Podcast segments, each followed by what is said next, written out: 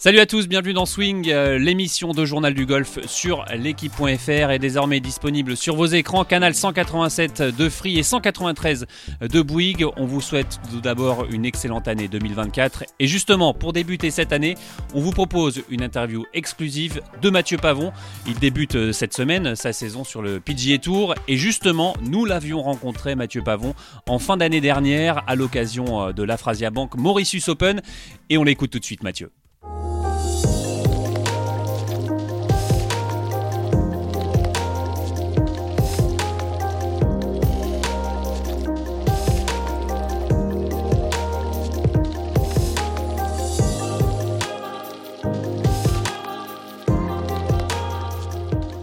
Mathieu, merci beaucoup hein, de, nous accorder euh, quelques, instants. Euh, on, est, on, est, à Maurice. Tu viens de, remporter ces internationaux de, France de double. Évidemment, ça n'a pas la même portée que ta victoire euh, en Espagne. Mais continue à gagner, ça représente quoi pour toi? C'est important. Pour moi, il n'y a pas de petite victoire. encore une fois, c'est des tournois qui me tiennent à cœur. Les, les, années d'avant, j'allais souvent jouer l'Open de Mont-de-Marsan, l'Open d'Arcachon. J'ai joué le MCA cette année au Golf du Médoc, il y avait le Schweppes à l'époque aussi. Donc voilà, j'aime bien venir jouer ces tournois-là. Euh, encore une fois, ça change un peu de, positionnement pour moi. Euh, venir sur des tournois où je suis attendu, où je suis euh, la tête d'affiche, c'est quelque chose de différent à gérer et c'est toujours une bonne expérience. Donc voilà, c'était une très bonne semaine. On la sent la pression quand comme tu le dis, voilà tes têtes d'affiche, euh, le statut a changé, euh, tout ça, euh, c'est quelque chose qu'il faut gérer aussi, le changement de statut? Oui, bien sûr. Après, même en étant joueur du Tour européen, on avait déjà un peu ce, statut-là sur les plus petits tournois. C'est ce que je disais à Julien Ken. Je pense que j'étais plus stressé sur les deux trois premiers tournois de, la Réunion que quand je jouais un tournoi un jeudi sur un Tour européen. Voilà, y il y avait du monde, des gens qui viennent spécialement nous voir jouer. Donc il y a une petite, il y a un petit quelque chose qui fait qu'on a envie de bien faire et de, faire plaisir aux gens et de se faire plaisir en même temps. Donc, euh, donc ouais, il y avait un, petit peu de stress euh, au départ euh, vendredi matin. C'est un stress qu'on recherche, je suppose, quand on est joueur, joueur pro. on a besoin de ce petit, cette petite adrénaline, ce côté avoir la carte dans la poche, tout ça. C'est ça qui fait ce que, que tu aimes le golf?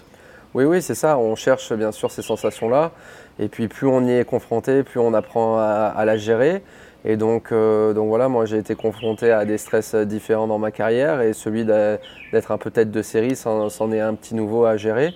Et donc euh, le, ressentir dans un tournoi plus petit comme la Réunion, c'est toujours sympa. Et puis il a fallu, euh, il a fallu tout de suite être très concentré et retrouver ces, petits mécanismes entre guillemets d'autodéfense de, de, ce stress pour, pour pouvoir bien entamer cette, cette partie. On parle d'autodéfense carrément, c'est pour contrer un peu ce ce, stress négatif finalement Bien sûr, euh, je pense qu'il peut y avoir un bon stress et un mauvais stress. Après, c'est beaucoup de gestion des émotions. Euh, quand on parle de stress, c'est une émotion.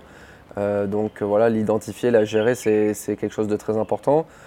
c'est quelque chose dans lequel j'ai beaucoup progressé dernièrement. Et voilà, la retrouver à la réunion, c'est toujours sympa. Et tout de suite, on se remet dans, dans les petits mécanismes euh, qu'on a, les, petites habitudes, et puis euh, on gère ça tranquillement. La prépa mentale, là, on, a vu que c'était une des clés quand même de, ta réussite. C'est quelque chose que tu as appris à connaître au fur et à mesure de ta carrière. Au début, peut-être que tu n'y pensais pas du tout. Comment c'est venu, euh, comment c'est entré un peu dans ton, dans ton mécanisme et dans ton mécanisme de golfeur pro? Moi, depuis que je suis pro, j'ai toujours été accompagné mentalement. Euh, j'ai pas une grande carrière chez les amateurs, donc je sentais le besoin de d'avoir quelqu'un près de moi parce qu'il y a plein de problématiques qui allaient apparaître au fur et à mesure que je n'avais jamais connues auparavant. Euh, être exposé à une première victoire chez, euh, dans le monde professionnel, donc d'abord sur le Alps Tour, j'ai eu la chance de l'obtenir très vite, donc euh, ça m'avait déjà soulagé. mais après, voilà, on monte des étapes, on est face à des stress qui sont de plus en plus grands, et des, des situations à gérer, donc pour moi, ça a toujours été très important d'être entouré à ce niveau-là. Ça a, été quoi, le, on va dire peut-être le plus gros moment de stress ou de, ou de flip de ta carrière pour l'instant, où tu t'es retrouvé euh, euh, à être complètement mort de trouille? Ça, t'est arrivé? Ouais, ce, ce, putt au 18 à Dubaï. Ce putt au 18 à Dubaï euh, a été très très très très dur à gérer. Il n'était pas long, mais pour moi c'était le putt le plus long de ma carrière. Je devais avoir 1m20 ou enfin en dessous des 2 mètres. Et, voilà, c'est des des putts qu'on peut retrouver se mettre dans des situations similaires quand on est gamin sur le putting green en disant allez ce putt euh, je le rentre c'est pour gagner le Masters ou des choses comme ça. Bah là, ça a été pour moi, je rentre ce putt et je peux, je peux changer, changer, changer de vie, basculer sur, sur le PGA Tour qui est un rêve de gamin. Donc voilà, c'est ces potes qu'on s'entraînait petit à essayer de rentrer pour gagner des majeurs. Ben, là, je l'ai eu en vrai et j'ai pu le mettre. Donc donc c'était un petit clin d'œil sympa. Justement, ces quatre derniers trous à Dubaï, qu'est-ce qui se passe juste avant ces quatre derniers trous Tu dis tu dis c'est pas possible, je vais pas passer à côté euh, de mon rêve finalement je, savais juste qu'il fallait faire une grosse dernière journée pour, euh, me qualifier. J'ai la chance, je démarre très bien, je suis moins 3 après, après 8 trous, je manque un petit, enfin après 7 trous, je manque un petit peu au 8. De là, un petit peu de temps mort, je reprends un bogey. Et de là, je me dis juste, euh, je me dis juste que voilà, il reste, il reste 6 trous, c'est tout donner sur ces 6 derniers. Je vois Romain à ce moment-là, Langasque, qui fait une super remontée dans le top 10. Et euh, voilà, moi je me dis, voilà, il y a mon pote qui est en train de faire euh, la journée. Euh, accroche-toi, essaye d'aller le chercher, accroche-toi à lui comme une locomotive, essaye de revenir sur les derniers. Il reste encore beaucoup de trous. J'avais déjà très bien fini mes parties toute la semaine sur ce retour. Puis voilà, je me suis créé une occasion, deux, trois, et puis ce pote au 18 pour, pour terminer de la plus belle des façons.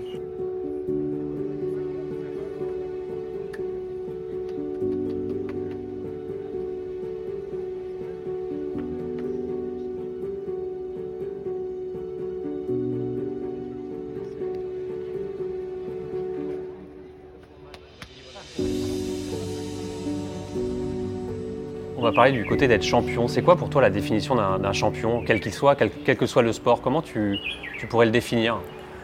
Euh, Un champion, pour moi, c'est quelqu'un qui gagne, qui gagne des titres.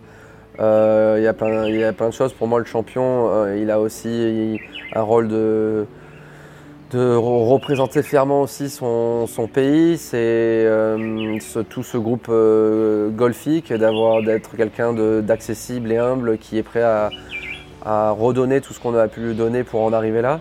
Donc ça a une définition pour moi assez large, c'est beaucoup dans le partage, beaucoup dans l'humilité, beaucoup aussi dans cet esprit de combativité et de, et de victoire. C'est, pour moi, le champion, c'est quelqu'un qui a un beau, un beau mélange de tout ça. Tu te sens champion maintenant? Maintenant que tu as gagné Est-ce que tu te sens champion avant de gagner ou, là, tu es vraiment un champion? Non, je me suis, je me suis pas encore euh, senti champion. C'est sûr que cette première victoire sur le, le Tour européen m'aide euh, à mettre un pied dans, dans ce, stéréotype que j'ai moi du, champion. Après, pour moi, un champion, c'est quelqu'un qui a une, carrière bien plus large que, celle que j'ai euh, à l'instant T. Donc, euh, voilà, euh, je suis peut-être un champion en devenir, ça, le futur nous, le dira. Tu le disais dans, l'interview que tu avais fait avec Romain à, Dubaï, tu parlais de ton papa justement, Michel Pavon, tu disais papa c'est un champion, c'est quelqu'un qui t'inspire, tu disais j'ai encore beaucoup de choses à apprendre avec lui à ce niveau-là. Est-ce qu'il il, t'aide euh, pour devenir euh, le champion que tu dois être euh, dans des, dans des mots, dans des phrases c'est, difficile à dire. Comme j'avais dit déjà à, Romain, on a beaucoup de pudeur dans la famille. Mm. donc, donc, donc c'est difficile de, chez nous de partager nos émotions. Après, je sais que c'est un papa, bien sûr, qui est très fier. Et comme je le disais, il a une carrière qui est, qui est pour moi, qui est pour moi une très, très belle carrière et qui est, qui est symbolique avec de, de très belles valeurs que lui avait inculqué son père euh, et sa mère euh, auparavant et qui, qui nous a transmis à moi et mes frères.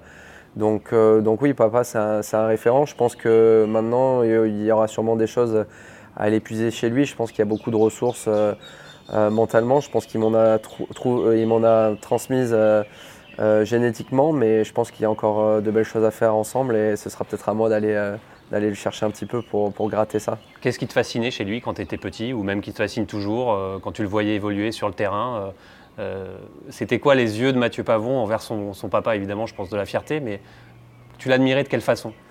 Ben, Après, c'est comme tous les petits garçons, je pense papa c'est un peu le super-héros, mais voilà, je sais que c'est quelqu'un qui a une rigueur de travail qui a été exemplaire pendant, pendant toute sa carrière. Ça a été un meneur d'hommes, c'était quelqu'un qui était capable de, de, de sacrifier son son, bien-être pour, euh, pour les autres. Donc, euh, donc voilà, c'est des, des, valeurs de, partage et de sacrifice et de, travail qui, euh, qui font de, mon père pour moi ce, ce champion-là.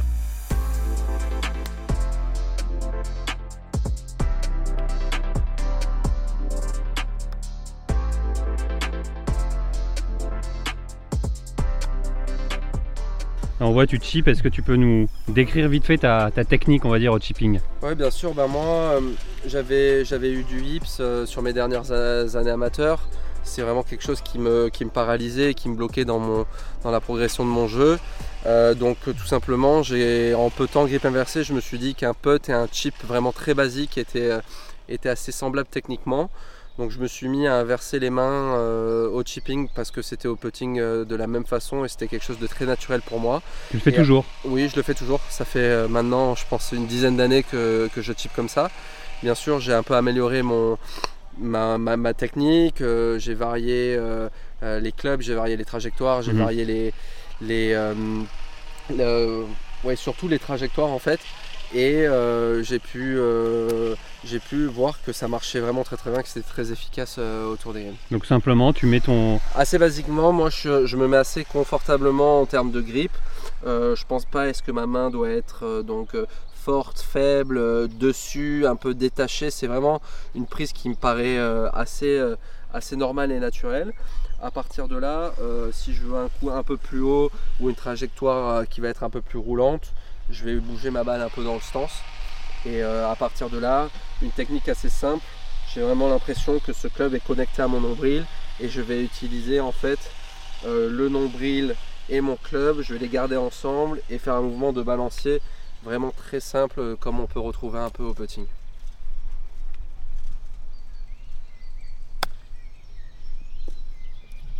Tu dis que c'était c'est un grip confortable, mais au début ça a dû être euh, une adaptation quand même, non Ou pas du tout? En fait, ce qui a été dur, c'était euh, d'aller euh, de trouver le dosage, en fait, d'aller chercher la balle dans le sol, parce que c'est le même grip que j'ai au putting, donc c'était quelque chose qui m'était familier. Mais c'est vrai qu'au putting, on n'a pas de contact direct avec le sol. donc il a fallu en fait trouver à quel moment mettre de la vitesse, il a fallu trouver euh, je passais beaucoup sur la sous la balle au début, donc il a fallu trouver où est-ce qu'était la, la, balle la mieux positionnée dans mon stance pour trouver des contacts assez réguliers. Et voilà, après c'est du temps passé, euh, hmm. beaucoup de chipping autour d'un green, essayer de se sortir un peu de toutes les situations, et puis c'est comme ça qu'on affine euh, petit à petit un peu cette technique-là. Et tu as gagné en, en sensation, tu as gagné, et tu le vois sur ta carte de score? Oui, oui, bah avant j'étais plus capable du tout en fait de chipper, donc c'était euh, des grattes, c'était des tops, c'était vraiment des coups qui étaient vraiment pénalisants. Euh, ça me bridait vraiment mon jeu parce que j'avais peur de manquer des coups, j'avais peur d'attaquer des par 5 en 2 parce que je savais très bien qu'en attaquant en 2, selon où j'allais me retrouver, je pouvais encore faire un bogey ou même pire des fois. Donc c'était vraiment euh, quelque chose qui inhibait, mon jeu énormément. Et c'est vrai que maintenant, ben, j'ai beaucoup plus de, beaucoup plus de relâchement et j'ai vraiment euh, dans une attaque de drapeau j'ai vraiment quasiment aucune peur à aller, aller, manquer un coup parce que je sais que mon chipping est assez performant ouais, tu poses plus la question là. pour me sortir voilà, de, beaucoup de situations.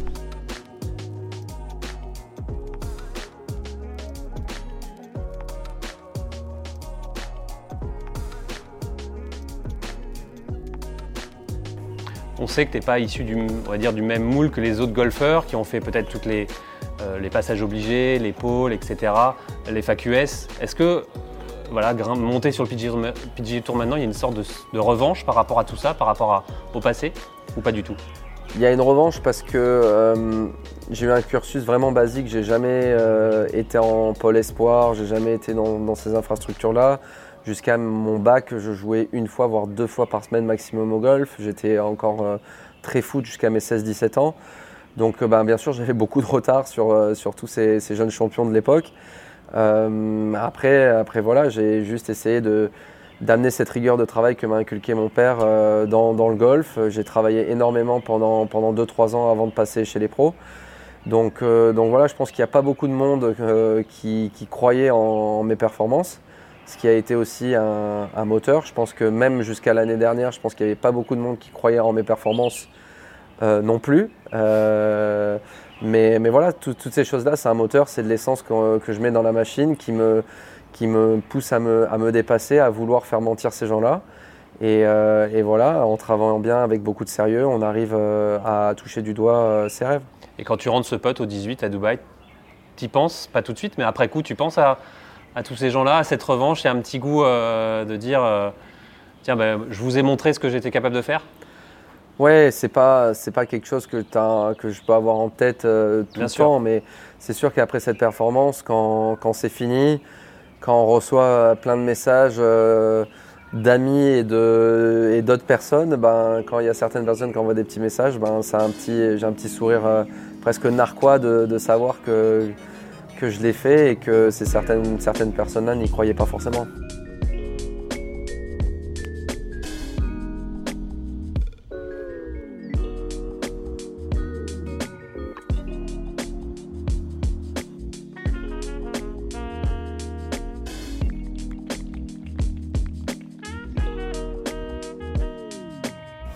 Les États-Unis, euh, cette culture ES, cette culture du sport, c'est quelque chose que, tu aimes, qui, te fascine aussi euh, quelque part? Oui, oui, moi j'adore le, sport US. Euh, je suis parti après, ma, après le lycée, je suis parti m'entraîner pendant un an aux États-Unis, à West Palm Beach, à côté de chez Thomas Levé, avec qui j'avais passé énormément de temps. après mon Challenge Tour, ma finale du Challenge Tour, on était parti avec ma femme à New York et j'étais allé voir direct un match de NBA. Euh, donc au Madison Square Garden. Donc euh, voilà, moi j'ai cette culture sport qui est très forte et très ancrée, chez moi. Puis les Américains sont très forts pour ça. Hein. C'est vraiment le show à l'américaine, tout est plus grand, les stades, l'organisation. Euh, donc, euh, donc forcément, ce, côté sportif américain m'attire énormément. Même la culture globale euh, américaine te plaît euh, La musique, les trucs un peu hors golf ça bien, te, bien sûr, la, musique, c'est tota-, j'accroche totalement avec ce qui veut se faire aux États-Unis. Après, je pense que j'ai quand même une mentalité très européenne. je pense qu'aux États-Unis, on est, ils sont un peu, un peu différents, mais comme dans toute culture, je pense qu'il y a des choses très, très positives et intéressantes à aller chercher chez eux. Il y a des sportifs américains qui t'inspirent euh, particulièrement ou euh, pas plus que ça Bien sûr, bah déjà dans notre sport, euh, Tiger Woods, hein, on ne va pas se, le cacher. Mais j'aime beaucoup les, joueurs, les joueurs de NBA, que ce soit LeBron James, Michael Jordan, Stephen Curry. pour moi, c'est des, des, très très grands athlètes.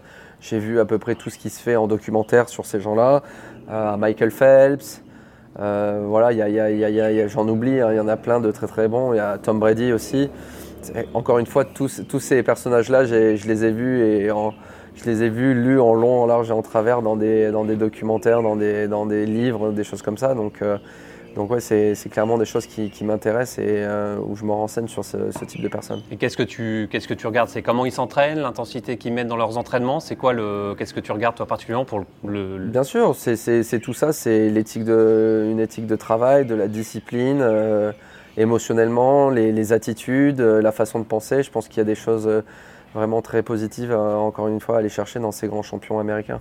Tu as des, souvenirs bah, de, de, phrases de ces, de ces mecs-là qui t'ont qui t'ont inspiré, qui t'ont frappé euh...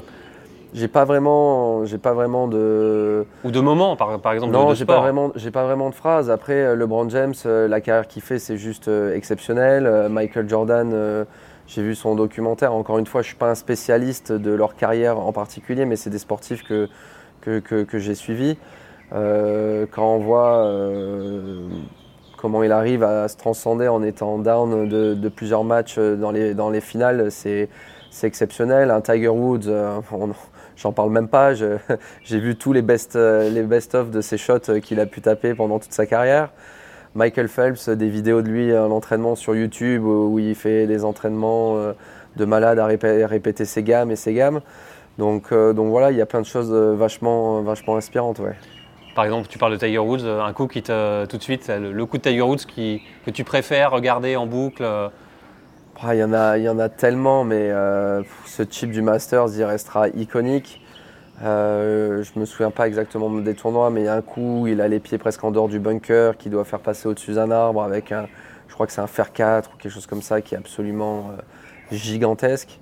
Euh, ce chip qui rentre, euh, encore une fois, j'ai un peu de mal à me souvenir exactement du tournoi, mais ça devait être peut-être à, à ou quelque chose comme ça qui rentre de, derrière le par 3 en lob shot, euh, exceptionnel. Donc il y en a vraiment, il y en a vraiment énormément, quoi. énormément. Et tu te rends compte que là, l'année prochaine, tu vas évoluer dans le même, finalement, dans le même circuit que Tiger Woods? Ça, c'est, ça fait quelque chose quand on est Mathieu Pavon? Ouais, ça fait quelque chose. Après, le problème, c'est que je pense pas le, le voir beaucoup l'année prochaine, malheureusement. Euh, il a parlé de un tournoi par mois. Je pense que ce sera en ciblant les Elevated Events dans lesquels il va pouvoir jouer. Euh, malheureusement, ma catégorie de jeu ne me permet pas de rentrer directement dans ces tournois. Il faudra s'y qualifier en jouant bien.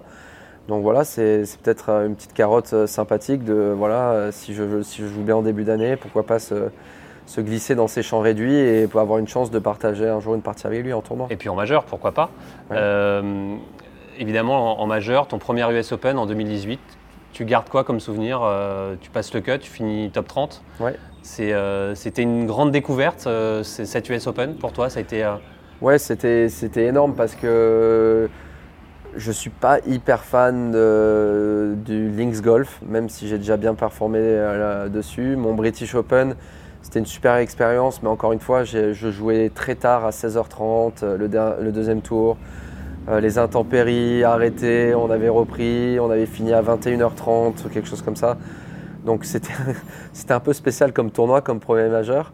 Et puis euh, mon premier US Open où là, je, je crois que j'ouvre le tournoi, c'est moi qui tape le premier coup du tournoi, où là, ça avait une, saveur un peu différente. En plus aux États-Unis, proche de New York. Donc on sait que le, public new-yorkais est assez spécial et très, très golf et est venu abondamment à ce tournoi-là. Donc euh, donc c'était énorme. Et puis euh, pour la petite anecdote, je crois que c'était le jeudi ou le vendredi. Je travaillais mes sorties de bunker au chipping green et j'avais vraiment J'étais vraiment concentré sur ce que je faisais parce que je sortais pas très bien des bunkers. Et puis je sors de ce bunker après une vingtaine, trentaine de balles. Je vais voir mon cadet pour, prendre un peu d'eau et il me dit euh, T'as vu qui y a derrière toi? Et j'étais Ah bah non. Et je me tourne et c'était Tiger qui était juste derrière moi en train de faire des sorties de bunker. Il te regardait ou non? Et, euh, Non, non, mais euh, mon cadet à ce moment-là, Arnaud Garrigue, avait pris, avait pris une vidéo de, Tiger et moi dans le bunker en train de faire des sorties de bunker. Donc ça, ça reste un, un petit souvenir sympa ce public américain, euh, cette US Open, cette culture, quand tu vois tout ça, tu te sens tout de suite à l'aise euh, dans, cet environnement euh, américain? Ouais, ouais c'est un bon, bon coup d'adrénaline, ouais, ça, ça booste.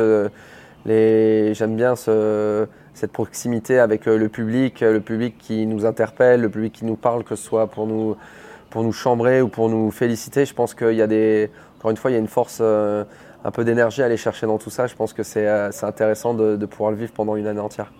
Et puis cette année, euh, à l'US Open, où tu fais ce trou en un, euh, ça, ça devait être aussi encore un, grand moment. Tu fais ce trou, en un à l'US Open devant une foule américaine euh, en délire. Ça devait être, même si tu passes pas le cut, une, émotion forte pour toi. Ouais, c'était dingue. Après, moi, je pouvais pas l'avoir d'où on était, mais je sais que j'avais ma famille avec moi. J'avais Julien Ken qui était, qui était dans les gradins juste au-dessus de moi à droite, à, une vingtaine de mètres. Et quand j'entends cette foule devenir de plus en plus euh, bruyante, la balle qui spin, qui spin, qui spin, et d'un coup elle rentre.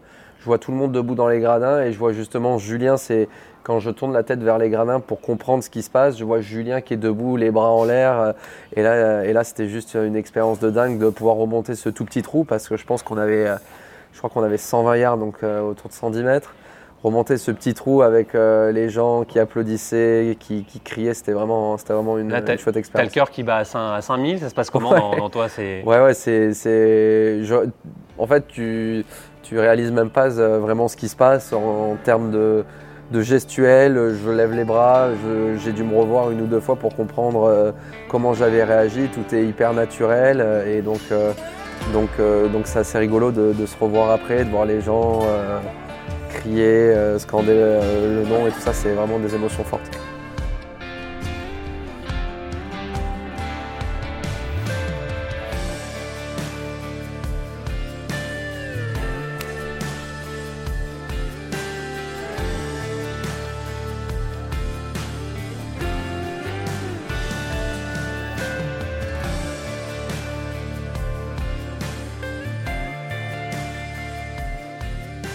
Quand je te parle du S Open, euh, on pense forcément à Greg Avray.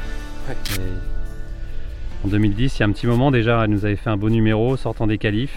Tu te souviens de, cette, euh, de cette époque, 2010 euh, Tu avais quel âge 2010, donc du coup j'avais 18 ans. J'avais 18 ans, oui, oui, bah, je me souviens, je me souviens être devant ma télé, je me souviens Greg voir enfin démarrer au, trou numéro 1. Je vois ce super, euh, super coup du départ qui était un club euh, de style euh, bois 5 ou club hybride. Et un coup somptueux au drapeau et un pote qui glisse pour faire birdie au 1. après la partie, le reste mais un peu vague. Je me souviens voilà, le voir avec de belles opportunités sur les, derniers trous, des potes qui, manquent de rentrer vers le 15 et le 16. Euh, et euh, voilà ce fameux trou 18 euh, où, il a eu un, putt pour avoir une chance de, gagner l'US Open. Donc non, c'est vraiment des, super souvenirs. Tu lui en as reparlé vous en, vous, en, vous, en, en avez discuté ensemble, tu lui as posé des questions sur cette édition? Alors, je, lui en avais posé parce que vu que j'avais joué Pebble Beach en, 2019, je lui avais demandé quelques conseils sur le parcours. malheureusement, le setup du parcours était bien différent. On avait un parcours assez vert, des roughs assez gras. Je crois qu'à l'édition de Greg, c'était un parcours qui se jouait assez ferme, mm. presque en mode links. Donc c'était assez, euh, assez différent. Mais euh, voilà, après les questions, elles avaient été surtout euh, de comment il avait passé cette, fameuse partie aux côtés de Tiger Woods un dimanche. C'était surtout ces choses-là dans lesquelles, dont on avait un peu discuté. Ça doit être énorme de voir bah, la, personne avec qui bah, tu es peut-être l'idole ou faire cette performance-là, tu t'entraînes avec lui. Enfin, c'est la relation elle devait, être privilégiée. Enfin, tu, vois ce que je veux dire? Oui, oui, je, comprends ce que tu veux dire. Après, à cette époque-là, euh, Greg n'était pas encore arrivé au golf du Médoc, donc je, ne le, connaissais pas personnellement. Mais c'est vrai que par la suite, euh, ça a été énorme de pouvoir un petit peu échanger avec lui, de, partager sa, grande euh, expérience et surtout, voilà, comme je disais, lui demander ce que ça fait de partager un dimanche avec Tiger Woods en avant-dernière partie d'un majeur. voilà, c'était assez cool de pouvoir échanger sur sur des choses comme ça. Et puis Grégory, quand il parle, euh, on l'écoute, quoi. Il, met bien des mots sur des sensations, quoi. Oui, bien sûr. C'est euh, Grégory euh, sur le palmarès golfique français, c'est énorme. C'est un super joueur qui a gagné de multiples reprises sur le, sur le Tour européen. Donc c'est sûr que, que quand, quand, il parle, on écoute. Et moi, en tout cas, je prends beaucoup de plaisir à partager des moments avec lui. Ça a été une inspiration pour toi quand tu étais jeune? Oui, bien sûr. Euh, j'ai eu beaucoup de chance, moi, dans, dans, mon, entre guillemets, dans mon apprentissage vers le monde professionnel, d'avoir euh, Grégory Avray et Julien Ken qui sont arrivés euh, presque comme par enchantement au golf du Médoc. J'ai pu vraiment passer beaucoup de temps avec eux. Je pense que c'était 90% de mes parties, je les passé avec eux. voilà, j'étais avare de conseils, j'étais curieux et euh, j'avais une, soif d'améliorer mon jeu et d'essayer de battre euh, ces, deux grands noms du, golf français. Donc ça a été clairement un moteur pour moi.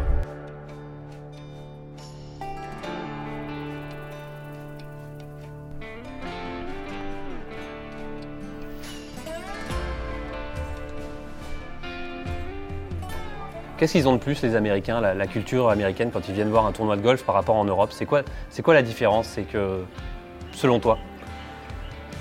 Je, ne sais pas parce que j'ai pas, euh, pas pu vraiment discuter avec euh, des gens qui venaient régulièrement voir des tournois, voir un peu ce qu'ils recherchaient dans, ces tournois-là, mais on sent que c'est une fête quoi.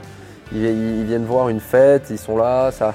Alors c'est pas bon, bon c'est pas bon pour la santé, hein, mais euh, ils viennent boire, ils boivent des bières toute la journée, ils sont un peu un peu bourrés, mais ils sont très joyeux, très expressifs ce fameux get in the hole à chaque fois qu'on tape un coup, même si on fait un slice de 30 mètres. Enfin, ils sont vraiment là pour le show, pour apporter euh, quelque chose, euh, faire partie de ce show. Je pense qu'ils veulent vraiment faire partie de, ce truc. Et euh, c'est peut-être parfois ce qui peut manquer en Europe. Après, il y a des tournois qui sont excellents. Je pense surtout à ceux dans les îles britanniques, où on a généralement des foules qui sont différentes, mais différentes, mais qui ressemblent beaucoup à ces foules américaines ou encore une fois l'Open d'Espagne cette année où il y avait vraiment euh, des, gens qui, poussaient, qui voulaient vraiment que les joueurs donnent le meilleur d'eux-mêmes et c'était vraiment hyper agréable. Ce qui plaît aux États-Unis, on a l'impression, c'est cette culture du sport finalement. C'est euh, cette culture du sport qui est au centre de tout, on a l'impression. Oui, oui, clairement. Euh, encore une fois, quand j'étais plus jeune au lycée, que je demandais des, des pseudo-dérogations pour aller jouer, pour manquer un jour d'école le vendredi, aller jouer des, tournois de golf amateurs, je rentrais le lundi à l'école et limite on s'acharnait un peu sur moi. Euh, aux États-Unis, quand on fait ces choses-là et qu'on performe, euh, on est mis sur un piédestal et on nous pousse à, exceller. Donc je pense que c'est vraiment, euh, c'est vraiment différent. Je crois aussi qu'on m'avait dit que en termes de, ministère et de budget, je pense je crois que c'est le, la section des sports qui est le budget qui est, qui est le premier s'il y a besoin de récupérer. Donc ça montre bien qu'on est, on est un peu différent à ce, sur ce sujet-là et les États-Unis sont vraiment euh, propices à se développer pleinement dans, un sport. Encore une fois, les facs américaines avec euh, ce système de bourse. Je ne crois pas qu'il y ait beaucoup d'écoles en France qui donnent des bourses pour un, pour un athlète de haut niveau, donc euh, donc c'est un petit peu différent. Tu regrettes de ne pas avoir fait une fac US justement ça... Tu penses que ça t'aurait plu? Ça m'aurait énormément plu. Après, c'était un choix de ma part. quand je suis parti aux États-Unis m'entraîner après mon bac, j'ai J'avais un, j'avais un coach qui s'appelait, qui s'appelle Ken Martin, qui était l'ancien cadet de Sandy Lyle. Lui est américain, euh, donc a fait euh, le cursus fac, tout ça. Et je lui avais posé la question est-ce que je devrais rentrer à la fac l'année d'après? Et euh, lui m'avait dit voilà, euh, c'était une super expérience très enrichissante, mais selon la fac où on, allait, on était vraiment livré à nous-mêmes. Et puis il ne fallait pas oublier qu'il y avait quand même euh, l'aspect scolaire qu'il fallait, qu'il fallait pas négliger. Moi, mon rêve était de jouer au golf chez les professionnels, donc j'avais pris la décision de, m'entraîner durement encore une année ou deux et vraiment de me consacrer à plein temps à mon golf et pas à des études. Il y a des parcours qui te font rêver euh, l'année prochaine que tu vas jouer, que tu as déjà coché euh, évidemment les parcours que tu vas pouvoir jouer. Ouais, euh, enfin, malheureusement, ceux que je rêve vraiment de jouer aux États-Unis, je peux pas forcément les jouer l'année Pour prochaine. l'instant, ouais. Euh, J'espère pouvoir rentrer au, au Phoenix Open, ça ce serait énorme. Torrey Pines, j'adorais jouer Tipi Sogras, aller jouer Bay Hill. Voilà, ça c'est des, parcours que- qui m'exciteraient vraiment de jouer. Après, euh, il y a aussi ce Zurich classique, voilà, le, tournoi de double. C'est vraiment un truc que, j'attends avec impatience parce qu'on n'en a, a pas sur le circuit européen. Et je trouve ça fun pour une fois partager un moment avec quelqu'un, avec un, compatriote, pourquoi pas l'année prochaine, euh, sur, une épreuve et pas juste euh, le faire tout le temps tout seul en fait. Justement, cette année sur le PG Tour, forcément, il y aura plusieurs Français. euh, Paul Barjon qui est déjà là-bas, euh, toi, euh, Victor Pérez. On, a l'impression qu'il y a une sorte de clan français qui, va se, former aux États-Unis. Ça peut être que positif pour vous? Oui, je pense que c'est bien qu'on soit tous les trois, de ne pas y aller tout seul, d'avoir toujours quelqu'un à qui on peut parler, avec qui on peut dîner, avec qui on peut passer des moments. Après, je connais pas très bien Paul sur comment il évolue chez les professionnels, quel est son mode de fonctionnement. Je sais que Victor est, assez dans sa bulle, mais on peut toujours, euh, discuter librement. Donc, euh, donc ça va être intéressant de voir euh, un peu comment tout le monde fonctionne. Après, moi, j'ai un petit peu pris les devants en contactant Billy Horschel, qui, connaît bien mon coach et qui vient passer un peu de temps en Europe sur certains tournois. Je vais tout de suite demander un ou deux conseils et essayer de, Enfin, je lui ai demandé si je pouvais partager quelques parties avec lui en début d'année pour, pour profiter de son expérience. Et euh, il a répondu très favorablement à tout ça. Il a été vraiment euh, adorable. Donc, euh, donc ça va être cool d'avoir quelqu'un là-bas avec qui je peux passer un peu de temps, qui a une vraie expérience du PGA Tour.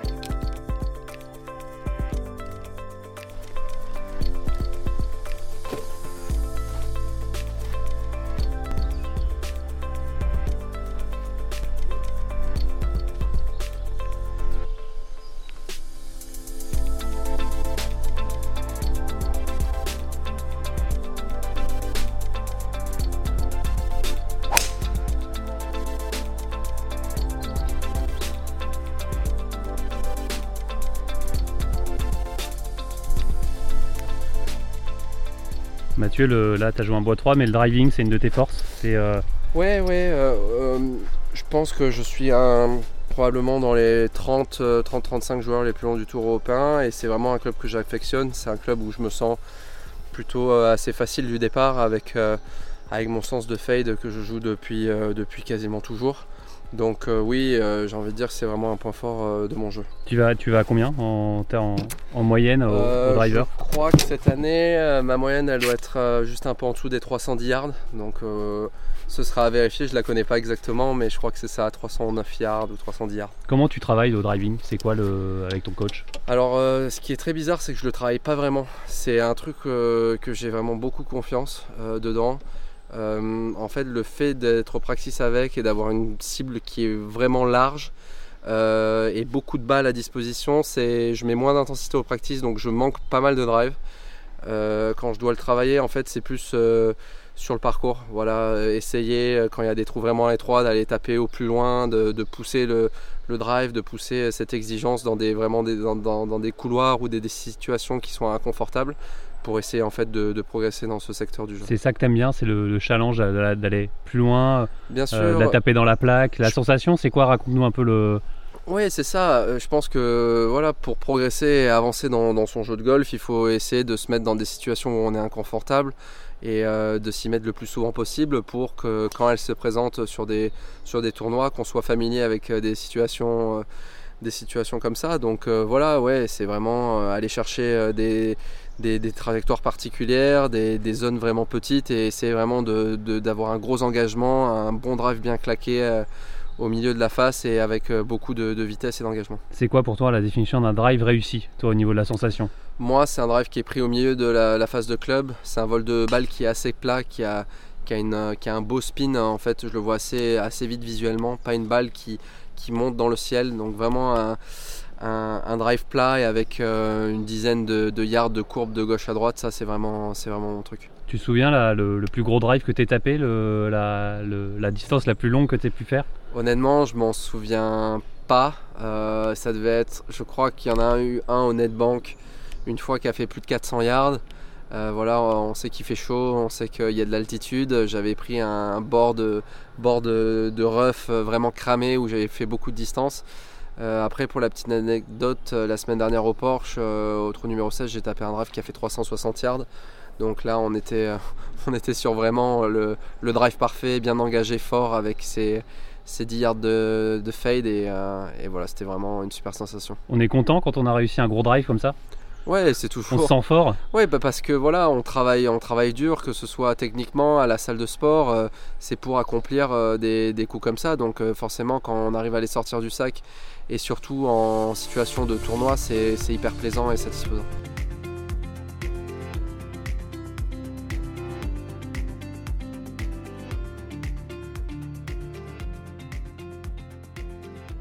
Je voulais qu'on parle aussi de tes tatouages. Ouais. Tes tatouages, t'en as, en as pas mal.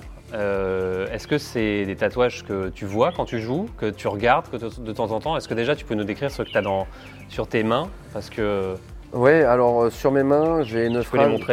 j'ai une phrase qui vient euh, de Harvard, donc une, faculté américaine, euh, qui est inscrite sur les murs de la bibliothèque. Donc c'est des phrases qui ont été inscrites par les, par les étudiants qui étaient là-bas, qui viennent bien sûr de, de tout horizon différentes, beaucoup de nationalités différentes à Harvard. Qui veut dire quoi C'est clairement en français, ça veut dire c'est la, la sueur de l'effort d'aujourd'hui deviendra les larmes de joie de demain.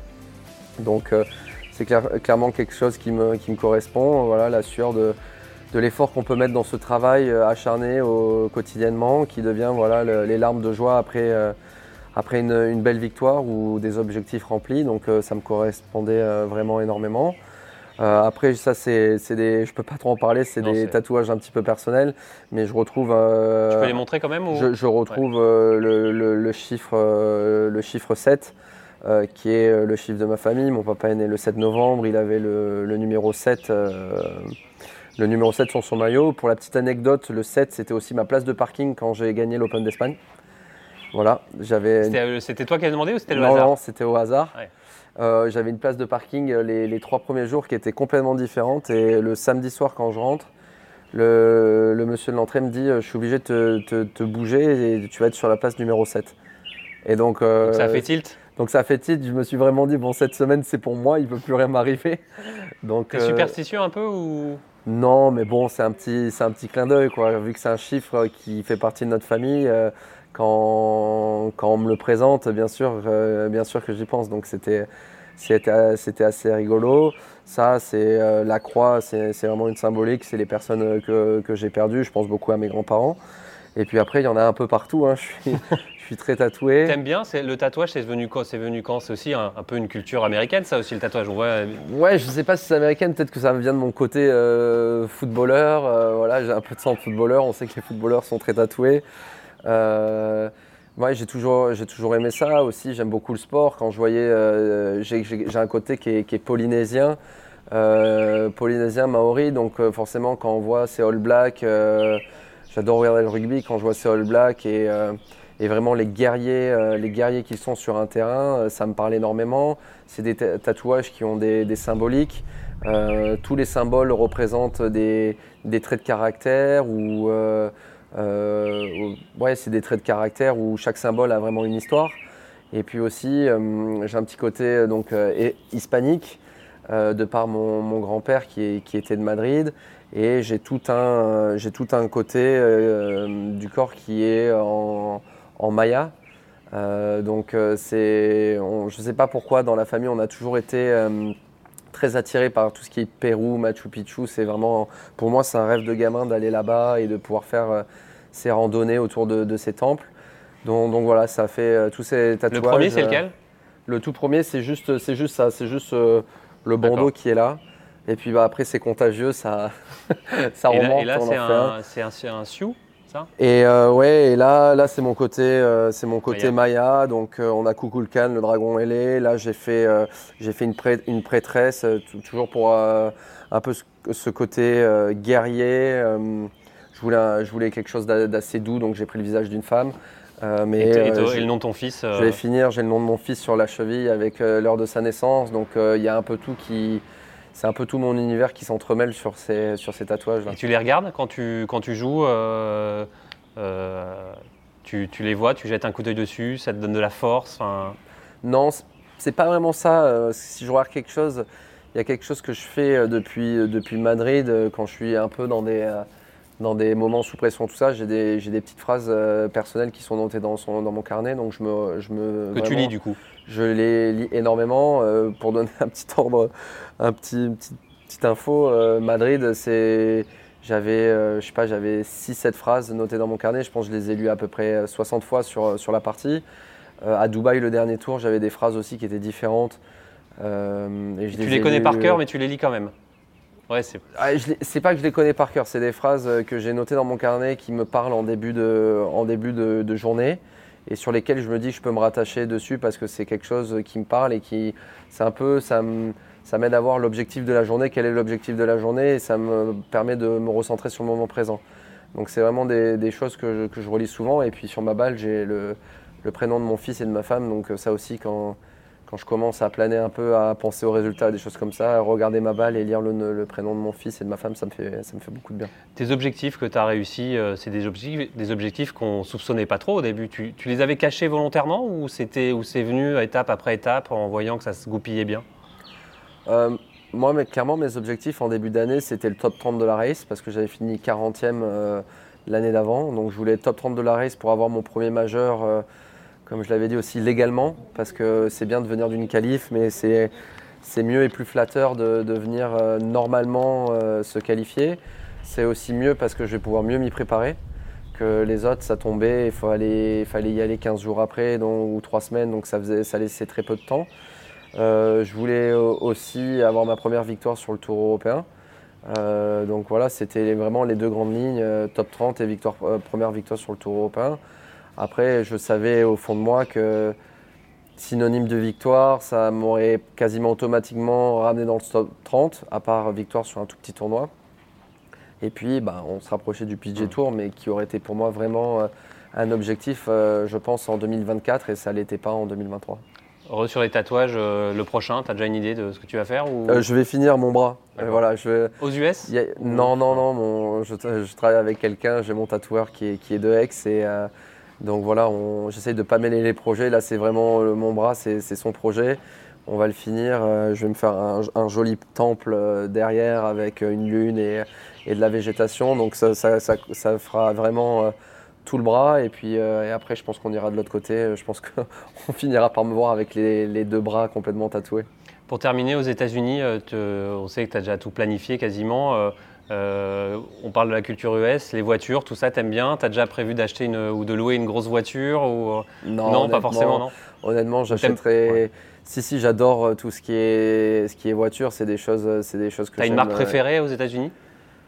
Bah, Si on prend vraiment dans de l'américaine, je pense qu'avoir un jour une, une jolie Mustang des années, euh, des années 70-80 là dans le garage, ça peut être, ça peut être canon. Après, euh, après non, non, j'ai pas une, une marque de voiture américaine en particulier. Mais, mais c'est vrai que ces, ces Mustangs-là, c'est c'est assez sympa. Mais ce sera vraiment un achat peut-être que je ferai euh, le jour où je serai installé euh, pleinement aux États-Unis avec ma famille. Et niveau tourisme, tu as des choses que tu veux voir euh, Faire la route 66, je sais pas, des trucs comme ça ou Non, honnête- des... T'avais pas honnête- prévu ça encore non, le truc, c'est qu'il n'y a pas beaucoup de temps off. Euh, le calendrier l'année prochaine, c'est 20 tournois entre janvier et, euh, et mi-juillet. Euh, alors que cette année, j'en ai fait peut-être 28 euh, de janvier à novembre. Donc euh, c'est vraiment hyper, hyper condensé. Et puis voilà, j'ai un objectif cette année. C'est un peu la rentrée des classes pour moi. C'est tout nouveau. Donc je vais vraiment être concentré sur bien faire mon travail. quand j'aurai du temps off, profiter de ma, de ma famille parce qu'on ne va pas se voir non plus très très souvent. Donc je pense que ce sera d'abord le, principal de trouver cet équilibre-là cet équilibre entre le travail, la famille, le repos. Et, après, quand on sera un peu plus à l'aise aux États-Unis, ben, on, prendra des vacances, comme tu disais, route 66, le Yosemite Park j'ai envie d'aller voir. Ma femme rêve d'aller à Hawaï, donc ce sera une belle occasion de, de l'y amener. Euh, donc euh, voilà, il y a plein de choses super intéressantes à faire. C'est le début, le, rêve continue, le début du rêve euh, commence là, ça. Ouais, voilà, c'est ce que je disais. C'est pas aller sur le PG Tour, en fait, c'est pas la ligne d'arrivée, c'est vraiment le début. Je prends ça comme un début, c'est que là, c'est maintenant que tout commence. Ce qui a été fait entre guillemets avant, pour moi, c'est pas on l'efface, mais voilà, pour moi, c'est mon rêve de, gamin et, mettre un pied dedans, c'est vraiment là que tout démarre pour moi. Super. Merci Mathieu. Top. Merci.